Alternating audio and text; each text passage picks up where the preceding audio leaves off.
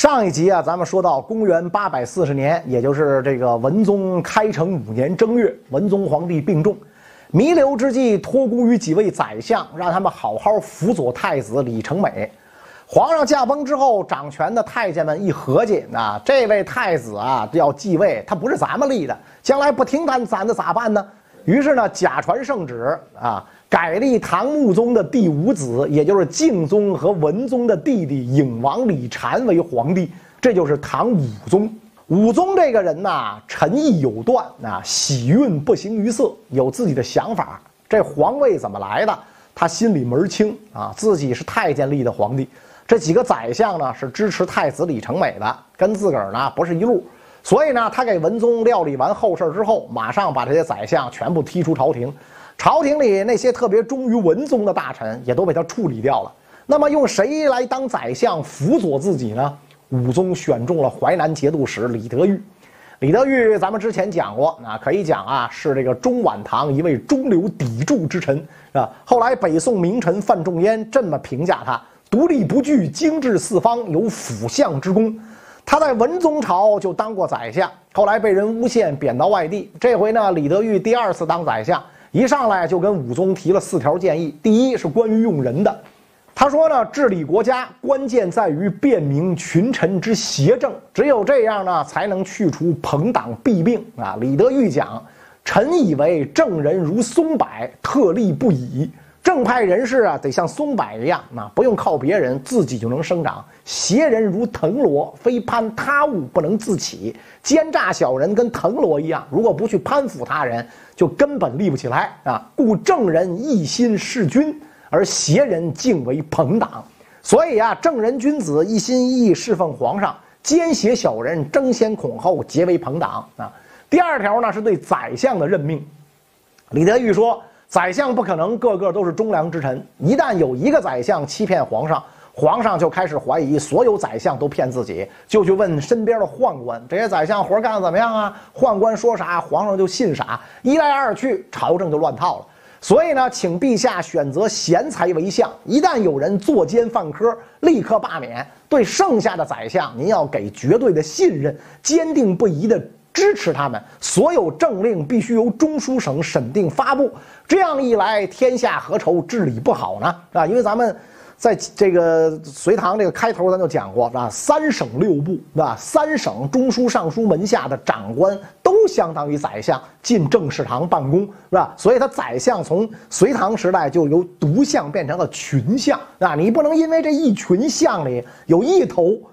作奸犯科，你就认为所有都是坏蛋，就听宦官的，这不行，那就这个意思。啊，第三条建议啊，就是君臣之间应该有什么说什么。啊，李德裕讲，先帝也就是文宗，在大臣面前啊，非常注意自己的形象，对于大臣们的小过失，既不表达自己的不满，也不开口责备，日累月积，以致祸败，这实在不应该啊！愿陛下引以为戒，臣等有罪。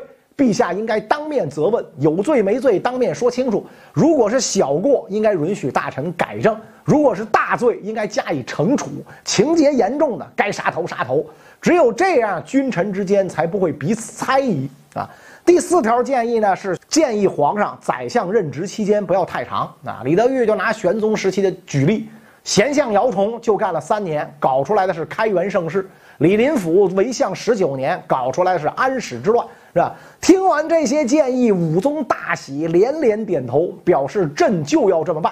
由此呢，在武宗会昌年间，君臣齐心，减缓了唐朝衰败的趋势，让当时的人们呢看到了一点点复兴的希望，所以史称叫会昌中兴。会昌年间，内政复苏，使得唐朝在对外战争方面也有一定的作为，其中呢，主要的打击对象就是回鹘。这个回鹘呢，其实就是唐朝的老冤家回纥啊。在德宗年间呢，回纥请求唐朝把回纥改成回鹘啊，得到了允许啊，就跟汉城要改成首尔一样啊。为啥他要改名呢？这个鹘呢，指的是胡鹰，就是海东青啊，东北地区呢常见的一种隼类猛禽。他们觉得这个族名听起来霸气得多，象征着族人像胡鹰一般勇猛。但是改名以后的回鹘啊，越来越不勇猛了啊，特别怂，跟另一支少数民族交战屡吃败仗。这支少数民族呢，就是活动在回鹘汗国西北方的霞迦斯部落。他们自称是西汉时李广的孙子李陵的后代啊。按照霞迦斯人的说法，李陵当年投降匈奴，他的后人呢，逐渐就发展成了霞迦斯部落。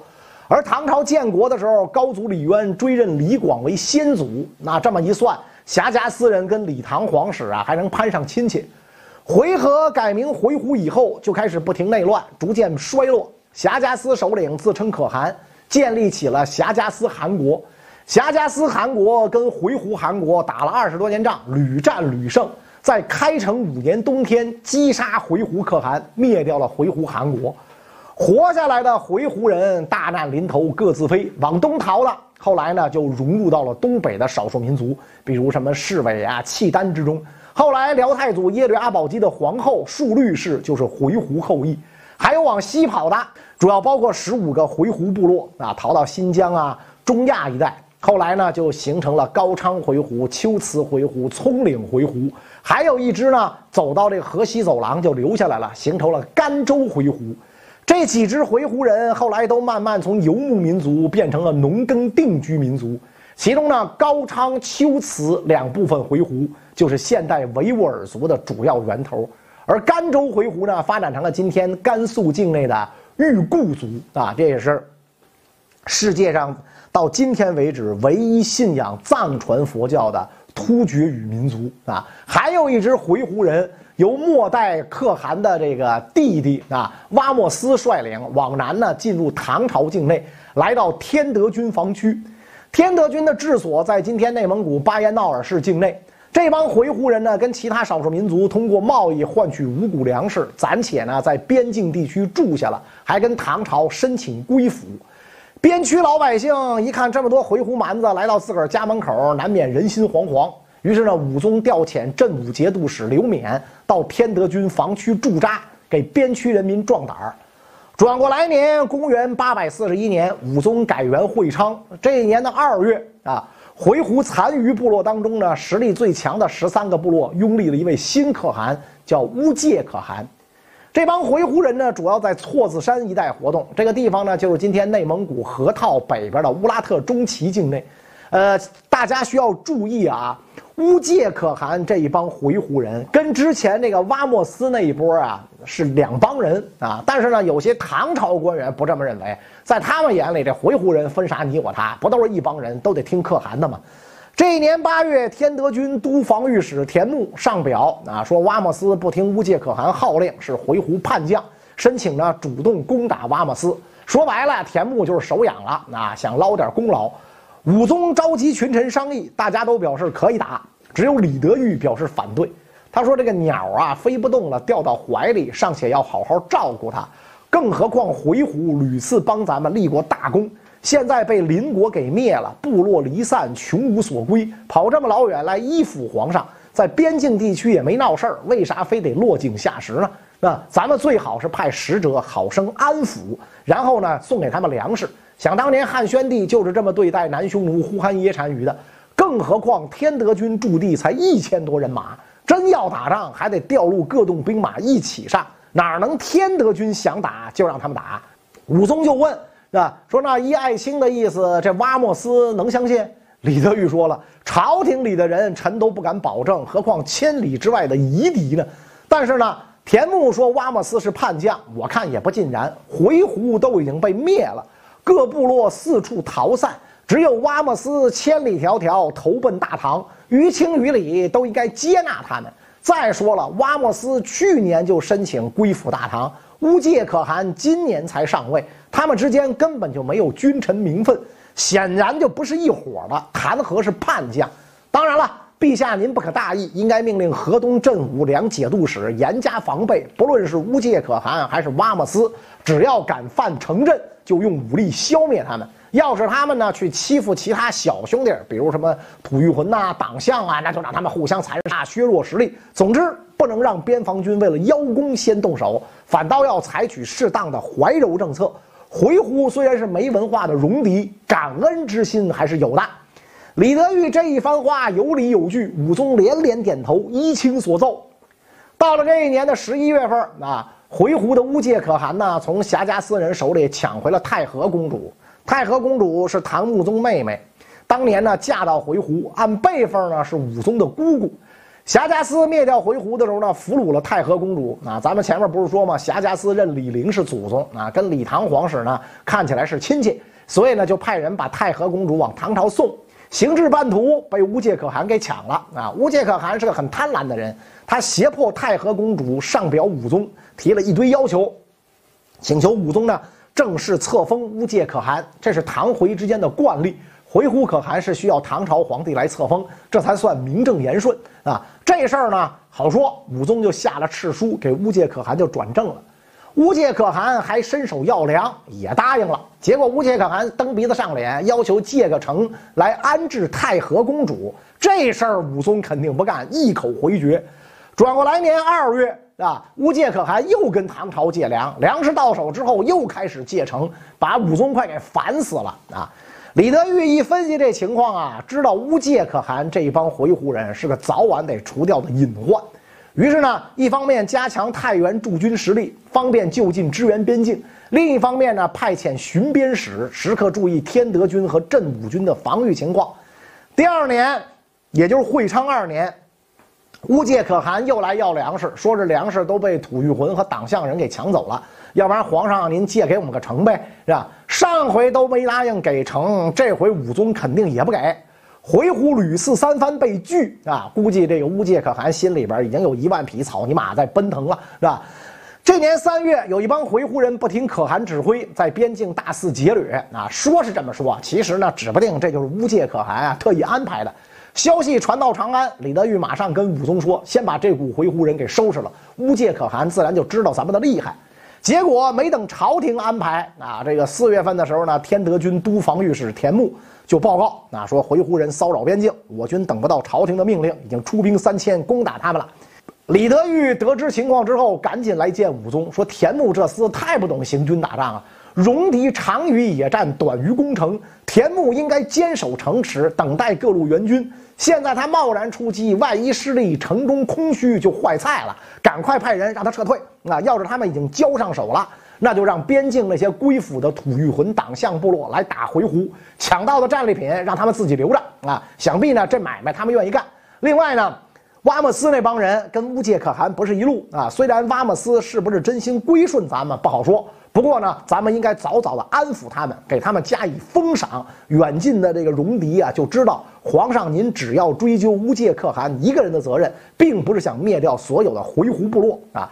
这一番话既分析清楚了当时的情况，又给出了非常合理的解决方案，听得武宗皇帝连拍大腿，很好很好，依卿所奏。李德裕推荐镇武军将领石雄辅佐田牧。李德裕评价石雄用了四个字善战无敌。武宗也照办。石雄后来果然成为武宗朝一代名将啊！他的表现呢，没有辜负这个善战无敌这四个字。那么这个田牧到底有没有跟回鹘人交手？史书上没有记载，估计是没发生什么大事儿。不过呢，瓦莫斯这一帮人啊，史书上讲的非常清楚啊。瓦莫斯其实啊，从一开始就踏踏实实想这个归附唐朝，这回终于得偿所愿，带领手下两千两百人前来归附。武宗赐瓦莫斯和他的几个兄弟国姓改李氏，瓦莫斯改名叫李思忠，在太原买房啊，安置一家老小啊，车也摇上号了啊。而这两千多回鹘人呢，接受唐朝改编，设为归义军，驻扎在这个北方，协助唐军镇守边境。加封这个挖莫斯，也就是李思忠为左金吾大将军、归义军使，啊，担任这个归义军的总指挥。这个时候的乌介可汗虽然实力衰微，但是仍然号称握有十万大军。牙帐呢，在大同军治所以北的吕门山，啊，就是今天山西大同附近。这一年八月，乌介可汗发动了一次大规模入侵，派骑兵在山西一带劫掠，抢夺了牛马数万。当地守军闭城自守，不敢迎战。边疆少数民族拖家带口往山里躲避。于是武宗下诏，从河南一带往山西调兵，准备来年春天驱逐回鹘人。第二年正月，回鹘乌介可汗率大军入侵镇武军治所镇武城，唐军果断出兵。由石雄连同沙陀人朱邪赤心率领三千少数民族骑兵突袭回鹘牙帐，镇武节度使刘勉亲自率主力大军随后出征。这个朱邪赤心呐，他的儿子、孙子都是晚唐乃至五代时期至关重要的人物。这儿呢，先卖个关子，后面的故事里呢，才会重点讲他们。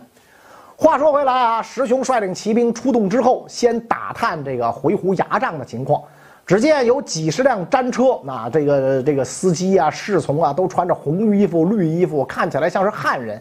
一问是太和公主的营帐，石雄呢就派人跟公主讲啊，说公主您到了这儿啊，这四舍五入就算是回家了，要注意安全。现在呢，我们袭击回鹘可汗，请公主跟侍从们相互保护，千万别乱跑。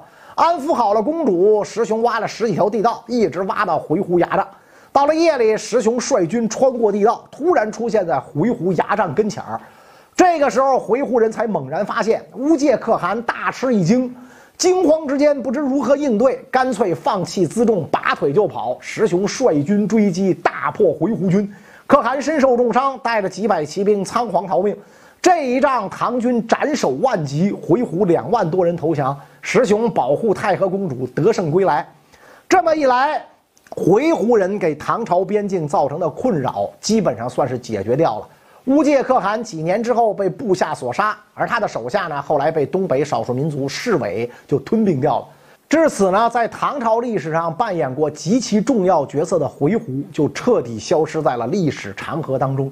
解决回鹘带来的困扰之后，唐武宗李德裕君臣开始着手处理唐朝的老毛病，藩镇割据。当然了，要动也不会动河北三镇，那哥几个太强，不好对付。那么唐王朝将要开刀的藩镇是哪一家？又是如何平定这个藩镇的呢？关于这个内容，咱们下一集再说。